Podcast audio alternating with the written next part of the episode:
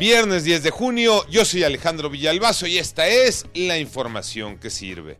Hemos estado documentando el pago que tienen que hacer usuarios de hospitales públicos. Le llaman cuota de recuperación a pesar del compromiso presidencial de eliminarlas. Llevo una respuesta y otro compromiso a estas quejas. Pepe Toño Morales. Gracias Alejandro. Efectivamente, respuesta por parte del presidente en dos términos. Primero, aunque lo negaba, terminó reconociendo que sí se siguen cobrando esas cuotas de recuperación. Número dos, el compromiso es que exactamente en un año, que se cumpliría el viernes 9 de junio del 2023, ya no se cobraría ninguno de esos servicios médicos, incluyendo las medicinas. Veremos.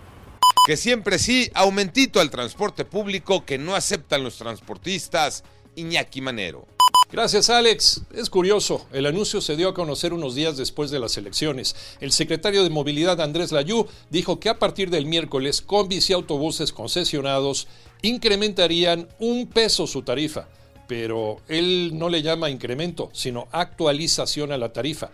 Será el sereno, pero los primeros 5 kilómetros costarán 6 pesos a partir del miércoles. Eso sí, los que no subirán son Metro, Metrobús, Cablebús, Tres Ligero y camiones de RTP, pero los camioneros, los microbuseros, no están de acuerdo con el incremento.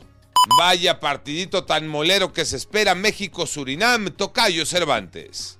Este fin de semana la selección mexicana de fútbol encarará la Liga de Naciones de CONCACAF enfrentando a Surinam y el próximo martes de visitante Jamaica. Más allá de los resultados, que es un torneo que en el papel tendría que ganar, pero que perdió el año pasado la final ante los Estados Unidos, es para seguir observando jugadores. Su último llamado para subirse al barco rumbo a la Copa del Mundo de Qatar 2022. Yo soy Alejandro Villalbazo, nos escuchamos como todos los días de 6 a 10 de la mañana, 88.9 y en digital a través de iHeartRadio. Pásenla bien, muy bien, donde quiera que estén.